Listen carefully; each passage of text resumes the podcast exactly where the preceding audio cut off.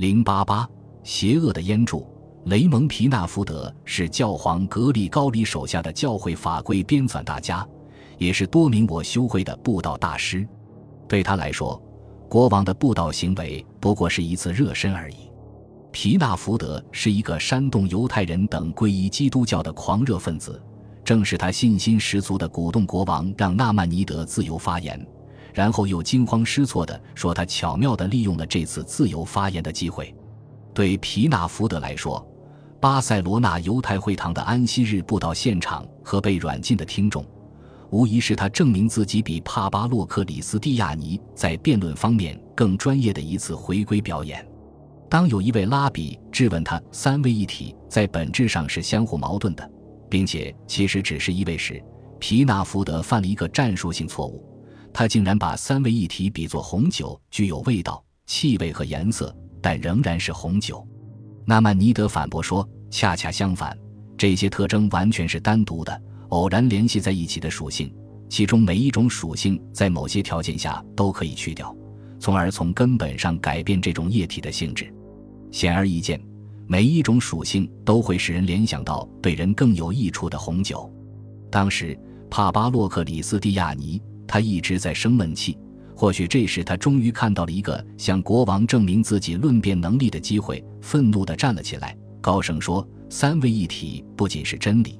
而且这个真理是如此神秘，甚至连王子和天使都无法理解。”我也站了起来。纳曼尼德甚至有点自鸣得意地写道：“我说，好吧，一个人显然不会相信他根本不知道的东西，所以天使们肯定不会相信三位一体。”这时。弗雷保罗及帕巴洛的同伴让他不要再乱说话。巴黎和巴塞罗那审判都没有达到基督教一方的导演所期望的效果。论争结束后，并没有出现集体皈依基督教的现象。事实上，这种表演让犹太人清楚地意识到，他们完全能够在敌人的法庭上动员起来，并且他们的辩护也不是毫无意义的。这并不是什么坏事。因为十三世纪中叶以来，按照教皇的命令，犹太人被强迫在安放托拉经卷的约柜前面听基督徒布道。他们从来也没有看到过像纳曼尼德这样仗义直言、开朗乐观的辩护人。那些行乞修士不仅选择安息日，而且利用一年中最神圣的那些日子——赎罪日、逾越节、祝棚节，只要他们愿意，就会冲进犹太会堂的大门。用暴力强迫里面的犹太人听他们喋喋不休地控诉犹太人无知的丑行，当时对他们圣所器物的暴力活动完全是破坏性的，他们不得不忍受这种持续不断的辱骂和谎言的暴风雨，由此而造成的深深的屈辱感，即使已经不再令人感到恐惧，但精神上的创伤却是难以抚平的。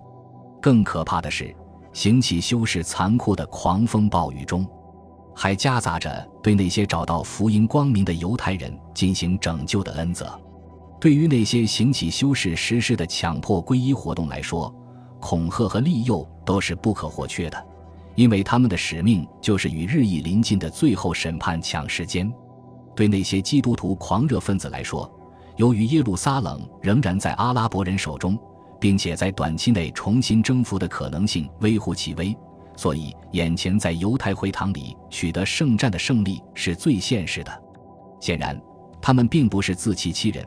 因为随着他们的手段越来越残酷，皈依基督教的人数在急剧上升，而这种情形在西班牙尤其显著。纳曼尼德和巴黎审判中犹太教一方的发言人当然很清楚这种威胁的严重性，这是因为。学会希伯来文的行乞修士越多，他们对塔木德越熟悉。如果有更多的犹太皈依者指导他们挑选有争议的亵渎性原文，那么危险就会更大。因此，像纳曼尼德关于巴塞罗那论争的技术一样，戴维和歌利亚决斗的故事是犹太人的唯一武器。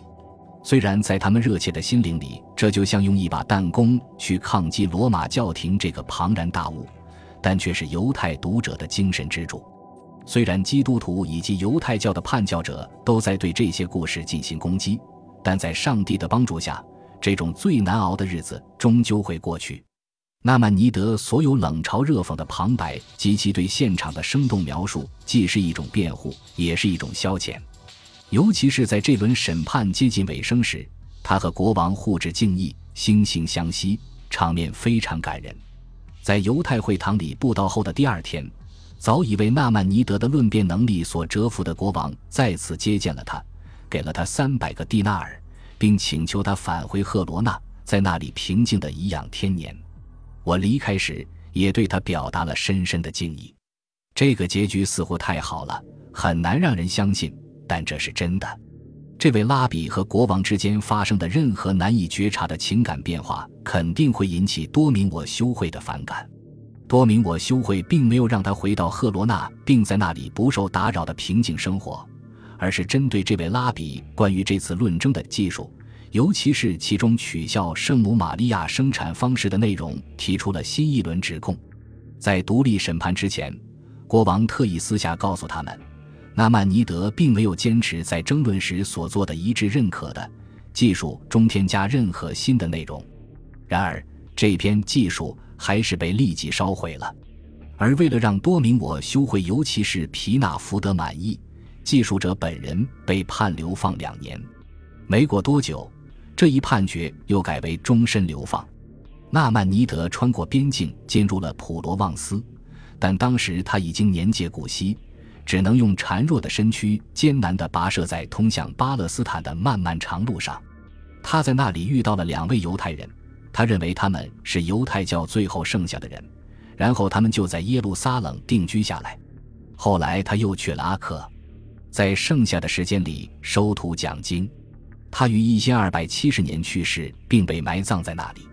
像麦蒙尼德一样，他的墓地无从知晓，至今已成千古谜案。犹太小区里一座不起眼但却真正属于中世纪的犹太会堂里，刻着他的名字，有点像他死后对他的昵称拉班。这应该是他的拉比头衔和希伯来名字的缩写。每天都有一群群的正统派犹太人在拉班的会堂里。进进出出，低吟高唱，打工作揖。或许纳曼尼德喜欢这样，但鉴于他一生以勤奋好学、克己自制而著称，他也可能不喜欢这样。本集播放完毕，感谢您的收听，喜欢请订阅加关注，主页有更多精彩内容。